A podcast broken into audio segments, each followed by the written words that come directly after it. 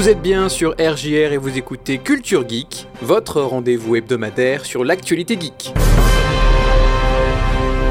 Cette semaine, on s'intéresse à l'actualité geek de l'été et plus particulièrement du mois de juillet.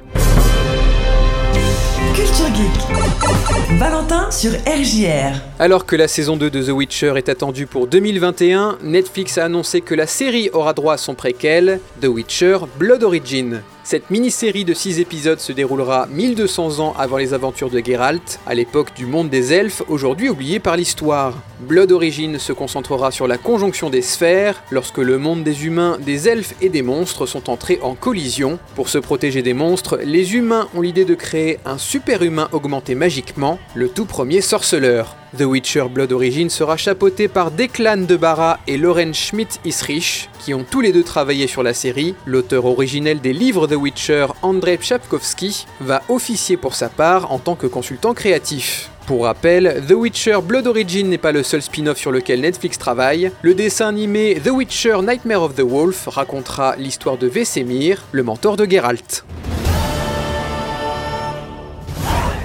Une cartouche de Super Mario Bros vient de battre un record après avoir été vendue 114 000 dollars aux enchères. Cette cartouche neuve et scellée date de 1985, soit deux ans après la sortie du jeu sur le Nintendo Entertainment System. Elle n'est pas aussi vieille que l'exemplaire vendu en février 2019 à 100 150 dollars, mais Heritage Auction explique qu'il s'agit de l'exemplaire le mieux noté jamais mis en vente, avec une note de 9,4 sur 10. En plus d'être complètement dépourvu d'usure, cet exemplaire comporte encore son étiquette en carton en parfaite condition. À l'époque, les magasins de jeux vidéo perçaient cette étiquette pour pouvoir accrocher les jeux sur les étagères. Plusieurs dizaines de collecteurs fortunés s'intéressent aux jeux vidéo depuis maintenant quelques années. Un autre exemplaire de Super Mario Bros noté 8 sur 10 a été vendu 40 000 dollars aux enchères, 50 000 pour Punch Out ou encore 21 000 pour Contra, sans oublier la mythique Nintendo PlayStation, une console hybride, projet avorté entre Sony et Nintendo Nintendo qui s'est vendu 360 000 dollars.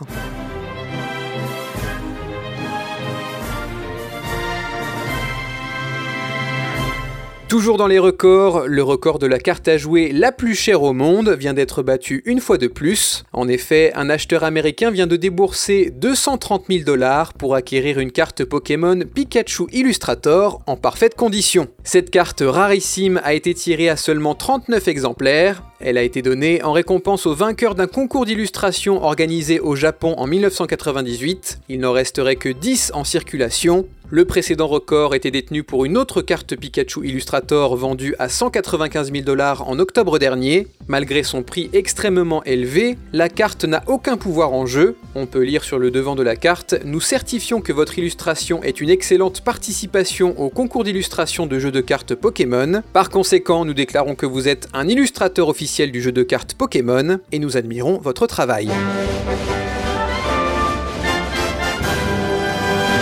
Les anciennes collections de cartes à jouer peuvent valoir une fortune, c'est en tout cas ce qu'a découvert ce père de famille de 34 ans en Angleterre. Lorsqu'il était enfant, Nigel Brooks avait reçu la collection complète des cartes Pokémon première génération, un cadeau pour s'être bien occupé de son petit frère. En effet, ce dernier s'était fait excroquer ses cartes par d'autres enfants, Nigel est allé les récupérer et sa mère l'a récompensé avec les 103 cartes à jouer, qui coûtaient environ 300 livres à l'époque, soit 380 dollars. Il se souvient avoir été déçu à l'époque de cette récompense puisqu'il n'était pas fan de Pokémon lui-même. Pour lui, c'était un cadeau gâché. Plusieurs décennies plus tard, Nigel retrouve cette collection complète et décide de la faire évaluer. Elle vaut aujourd'hui entre 25 et 35 000 livres, soit 32 à 45 000 dollars minimum.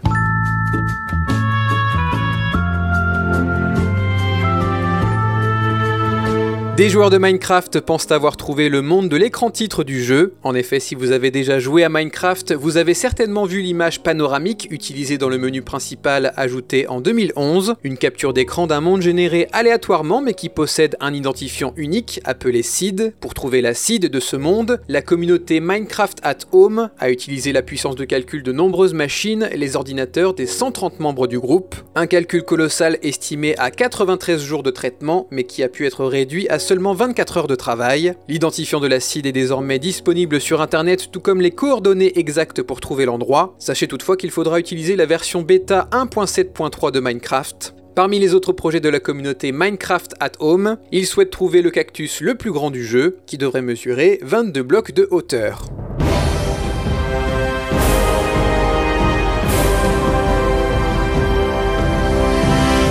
21 ans après sa sortie, Worms Armageddon a reçu une énorme mise à jour cet été. Sorti en 1999, ce jeu de stratégie au tour par tour met en scène des équipes de vers de terre qui s'affrontent dans un environnement en 2D. Il n'est pas le premier des jeux Worms, mais Armageddon était considéré comme l'apogée de la série. Team 17, le studio à qui l'on doit ce jeu d'anthologie, a publié plus de 370 correctifs, 45 modifications et pas moins de 61 nouvelles fonctionnalités. En effet, encore aujourd'hui, plusieurs centaines de joueurs continuent de s'affronter en ligne chaque jour. Parmi les nouveautés et les modifications notables, on citera l'intégration de Rubber Worm, un mode très populaire que les joueurs installaient souvent pour modifier la physique du jeu. 70 nouveaux paramètres font aussi leur apparition pour la mécanique des parties. Team 17 a optimisé le moteur du jeu pour permettre des animations plus fluides et ajouté un mode fenêtré. Avec cette dernière mise à jour, le jeu reste compatible de Windows 95 à Windows 10. 2020 sera le 25e anniversaire de la série Worms. A cette occasion sortira Worms Rumble, le tout premier jeu de la licence à proposer des combats en temps réel. Il disposera également d'un mode Battle Royale.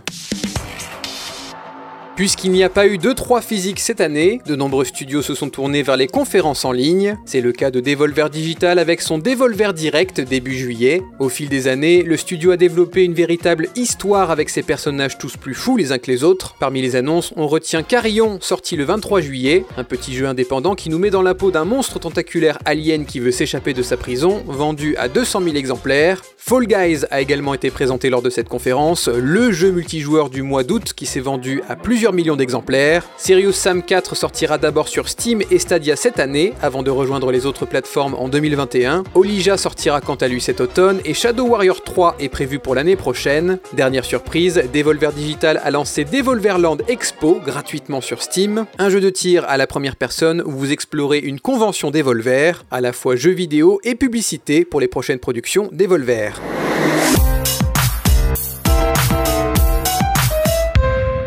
Enfin, retour au présent avec la ZLAN, la compétition multijeux organisée par Adrien Nougaret alias Zerator, initialement prévue en avril, puis en mai pour finalement avoir lieu fin août le week-end dernier. 200 joueurs en duo se sont affrontés lors de ce tournoi sur 10 jeux différents. Ce sont Skyheart et Slide qui ont remporté la victoire et les 40 000 euros de la première place. La finale a rassemblé plus de 160 000 spectateurs sur Twitch, avec une moyenne de 120 000 pour la journée de dimanche. Quant à moi, je vous dis à la semaine prochaine, et d'ici là, amusez-vous bien.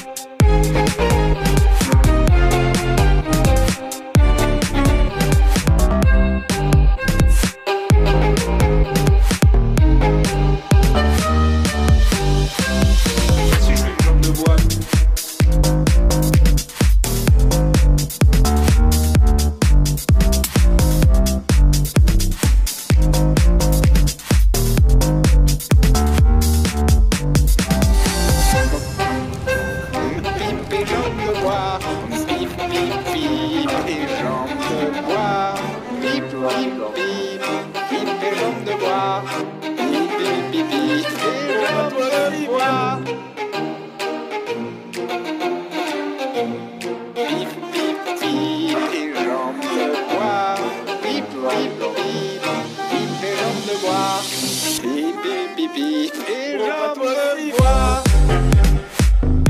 me.